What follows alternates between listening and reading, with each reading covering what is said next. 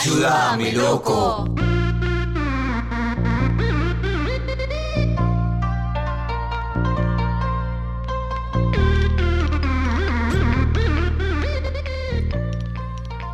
Cinco y cuarto, casi 5 y 16. Falta una hora para la hora del deseo. Se los aviso para que estén atentos en sus casas porque 5, 17 y 17 pueden pedir un deseo. No sé quién se los va a conceder, pero bueno, pueden pedirlo.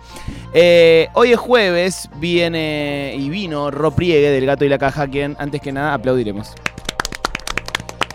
Roque, la última vez que vino, Les hice una promesa. nos hizo una promesa y nos dijo. Primero hablamos de neurociencia y danza, que estuvo tremendo. Re. Y después dijo que iba a tener una mano de plástico. No, no, no, no. Yo dije que les iba a hablar de la ilusión de la mano de goma. Y otra persona que está sentada en esta mesa prometió que traía una mano de goma. Tiene razón. Yo prometí, Sí. pero yo no hago la columna. Amiga. Avisado. No, bueno, bueno. pero, pero- mañana trae una mano de plástico. ¿La tenés en tu casa? No, no, Ah. esto es muy injusto lo que se me está haciendo. Ah, pero es verdad.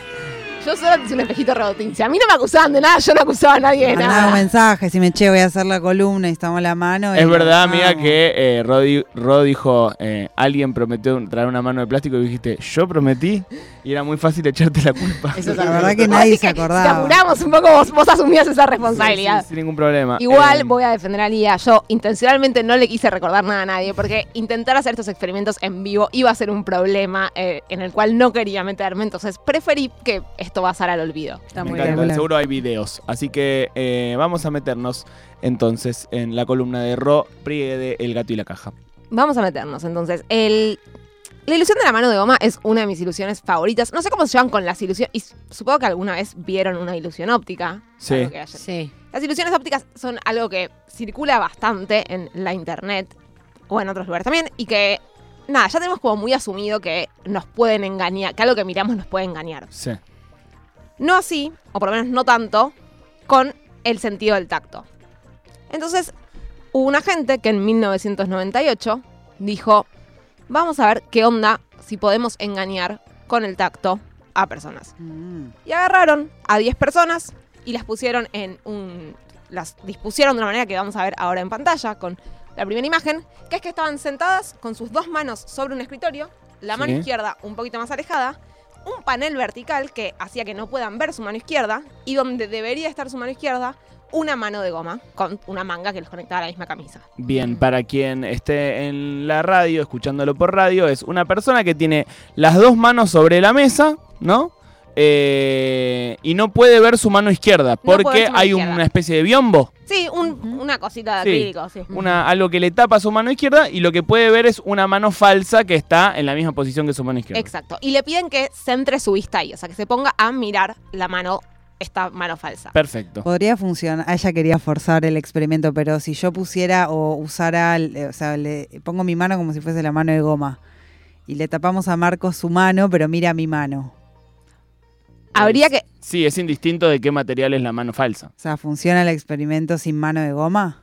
¿Funciona con otra mano? En principio sí. Eh, justo vos pusiste tu mano, tenés un tatuaje en la mano y eso podría atentar Claro. contra que Marcos sienta que es su mano. Bien, Eh, pero sí, es probable que con que sea una mano alcance. Bien. Eh, y no es una pregunta trivial porque ahora les voy a contar qué pasó con esta mano de goma, pero hubo, eh, voy a contarles varias réplicas que se hicieron de este experimento y hubo alguna vez que se hizo con un bloque de madera y vieron que con un bloque de madera no pasa lo mismo que con una mano de goma. Entonces hay Bien. algo diferencial Claro. en la mano de goma. Ok. Entonces lo que hacían era con un pincel en simultáneo acariciar la mano de goma y la mano izquierda de la persona. Ujú. Entonces, La mano izquierda era la que no la veía. que no veía. Ok. Entonces, la persona tenía la- su vista fija en la mano de goma, que estaba siendo acariciada con un pincel, y en simultáneo estaba sintiendo en su mano izquierda real que la acariciaban con un pincel. Perfecto. Wow. Se entiende. ¿Se entiende?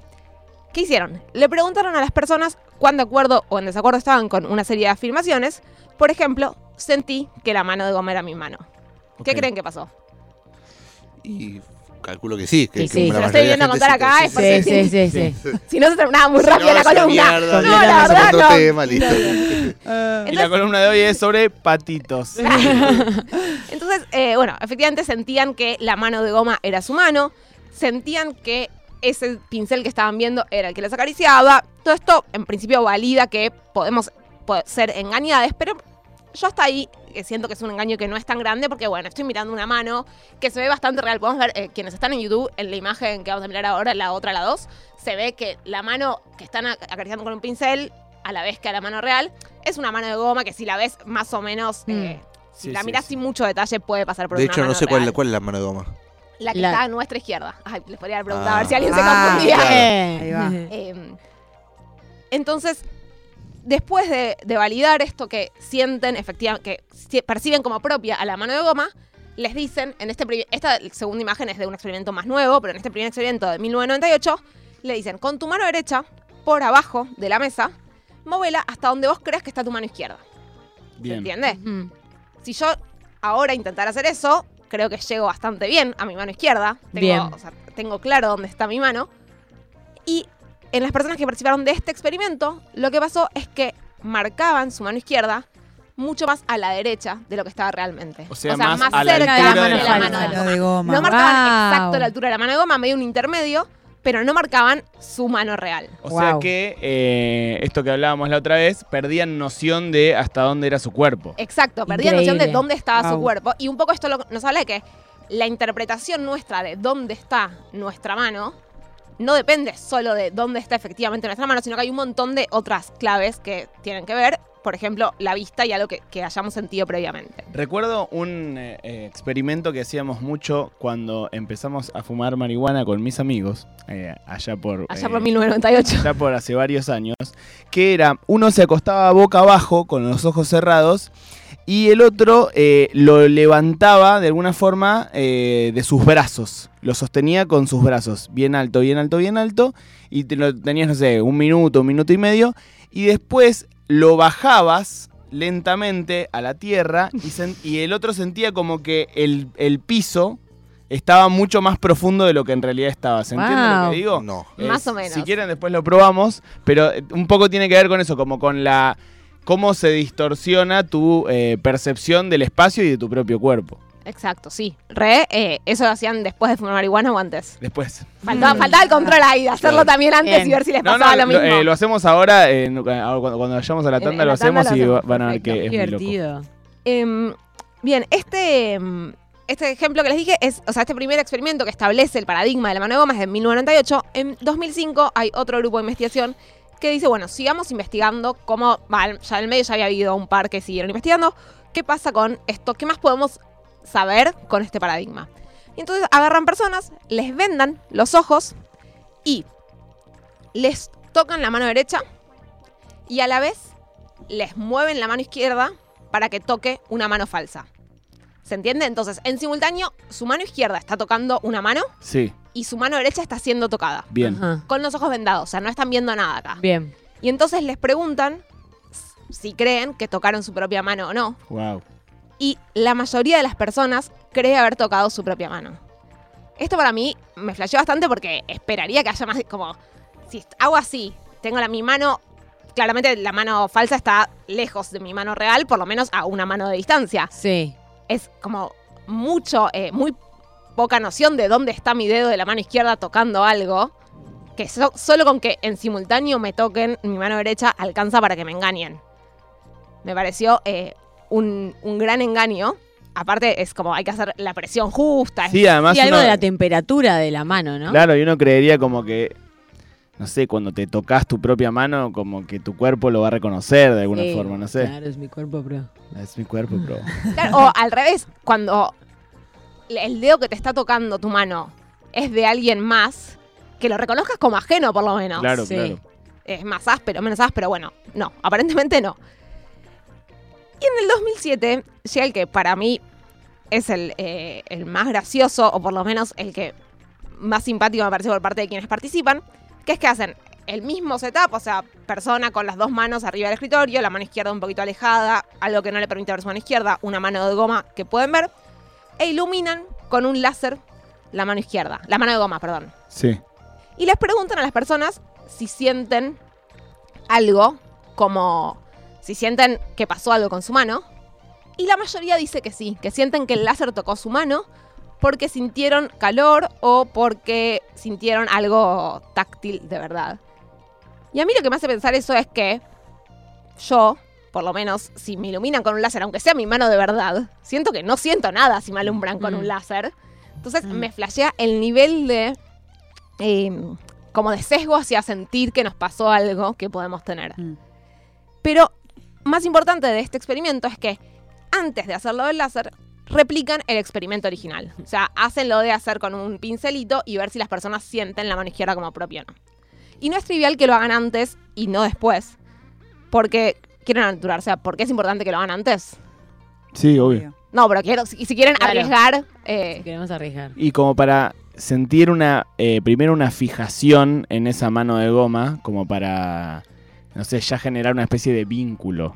Exacto. O sea, es importante porque tenemos, al sentir que nos están pincelando nuestra, nuestra mano cuando es la mano de goma, ya de alguna manera se está estableciendo una relación de que esa mano de goma es mi mano. Mm. Y entonces hay más chances que después la siga sintiendo como propia. Bien. En el medio hubo varias otras cosas. Muchos siempre empiezan replicando, pero van jugando con, bueno, y si hay más sonido, si hay menos sonido. Algo importante que no les conté es que en general también prueban qué pasa si el evento es asincrónico. O sea, si pincelo la mano de goma y al ratito, muy cerca, pero no en el mismo instante, pincelo la mano real. Sí. Y lo que ven ahí es que las personas perciben menos como propia a la mano de goma. O sea, Bien. somos boludos, pero no tanto. Básicamente, Ese es la conclusión. ¿no? Conclusión científica del estudio. Pienso, no sé cómo y quizás es un error, pero que esto puede llegar a tener algo que ver con, no sé, gente que lu- luego usa prótesis o, ¿no? O partes de su cuerpo agregadas o lo que sea, como que es- hay algo ahí que, que explorar, ¿no? Por, porque es la percepción del propio cuerpo que puede ser modificada. Sí, re. eh, digamos, tiene, esto habla en favor de que una persona pueda sentir la prótesis como algo propio, Sí. que más allá que lo, eh, de algún punto lo es, pero que, que sentirlo es, es más. Eso en contraposición también a gente que le cortan una pierna y dice que se, Miembro fantasma. Miembro fantasma, Claro. Ese es para otra columna entera, pero no la prometo para la que próxima. se Alguna despiertan, vez. se despiertan con eh, picazón de, de- de pie. Eso es Tremendo. una locura. es una locura. Les duele. el- Y, Y la habla de nuevo de que- lo que hablamos un poco la sema- la- en la columna pasada, de que en realidad todo lo que sentimos lo sentimos con el cerebro y no lo sentimos de verdad con el pie, de verdad con la rodilla. Me vuelve loca eso. Mal. Lo mismo, la, bueno, no sé si es lo mismo, pero eh, casos de personas que, por ejemplo, de repente se pueden llegar a cortar una mano porque no la sienten propia. ¿Cómo? De verdad, bueno, gente que claramente hay algún que ha tipo de desorden o cuestiones. No, posta, de, de, o sea, hay casos de personas que por ahí llegan como que se quisieron sacar una mano porque, o sea, personas no están muy bien mentalmente, Claro. pero porque no la sentían propia. Era como, esta mano no es mi mano y me la quiero sacar. Ay, Qué Dios. loco. Yo requiera mis manos. Sí. Antes. Bien, y les traigo un último eh, de 2018, ya mucho más cercano en el tiempo, para que vean que se siguen haciendo estudios con este paradigma eh, y hay más. Hice un recorte en el que hacen, de nuevo, mismo setup de una, la mano izquierda eh, atrás de un biombo, que es importante que siempre es la mano izquierda, porque también hay otros experimentos en los que se fijan qué pasa entre mano hábil y mano no hábil, Ah. Mm. y nos engaña menos cuando es nuestra mano hábil que cuando es nuestra mano no hábil. O sea, la mano Ah. izquierda en personas En personas diestras. diestras, sí. Y al revés, porque hay zurdos en esta mesa, ¿saben? Claro, pero que todos estos experimentos que estoy diciendo hacen con la mano izquierda, bla, es porque son personas diestras. Claro. Ok, ok, Bien. ok. Eh, y entonces eh, les ponen un parche que cambia de temperatura en su mano real y a la mano de goma la alumbran con luz azul cuando el parche está haciendo frío y luz roja cuando el parche está haciendo caliente. Mm. colores que tenemos eh, asociados al frío y al calor. Y entonces les preguntan de nuevo si sienten la mano como propia. Y la mayoría de las personas sienten que la mano de goma es la suya. Hasta acá, bueno, ya es algo que venimos repitiendo mucho. Pero algo muy interesante es que cuando hacen colores incongruentes, o sea que mientras que la mano real está sintiendo calor, la mano de goma tiene luz fría, luz azul, perdón, y mientras que la mano de goma está sintiendo frío, la mano real está sintiendo frío, la mano de goma tiene luz roja, No, no, no, no, no, no, no. mientras que la mano real está sintiendo calor, Sí. antes le ponían una luz roja, Sí. que tenía sentido. Ahora van a hacer el experimento poniéndole luz azul cuando la mano siente calor y cuando la mano real, el parche se pone frío, le ponen luz roja. Bien. Bien. Entonces los colores no coinciden con las temperaturas que esperamos para ese color. Sí. Bien. Y ahí hay menos personas que sienten como propia la mano de goma que cuando los colores tenían sentido con la Wow. temperatura que estaban sintiendo. Wow. Lo cual es un montón porque ya hay otros niveles como de un poco más meta de cómo interpretamos los colores y qué es lo que esperamos de, que- de una luz azul o de una luz roja. Nos esté pasando. Eh, mira, dice, en casos de psicosis hay una distorsión de los límites corporales y hay quienes focalizan una paranoia hacia un miembro del cuerpo que perciben invasivo. Eh, continuando con lo que decía muy bien la doctora Amabile. Yo conocí un caso de un esquizofrénico que se cortó un dedo para robarse un anillo porque él creía que no era su mano y no sintió el dolor. Es un montón. Eh, bueno, en fin, eh, un poco lo que hablábamos la otra vez y hoy también, eh, los límites del cuerpo, ¿no? Como no están tan claros como uno creía. Sí, o no. No tenemos tanta noción de dónde están nuestras partes del cuerpo Ujú. como uno creería. Básicamente el experimento de la mano de goma es lo que nos pasa a las personas torpes en un día común de nuestras vidas. Eh, pero el resto lo puede experimentar ha- haciendo, poniendo una mano de goma y cepillándola con un pincel. Wow. Vino Ropriegue del Gato y la Caja, arroba Ropriegue, así la encuentran en redes sociales, arroba el Gato y la Caja, también los pueden buscar en sus redes sociales. Eh, en fin, yo ya no sé ni dónde están mis manos, pero hacemos Ayúdame Loco hasta las 6.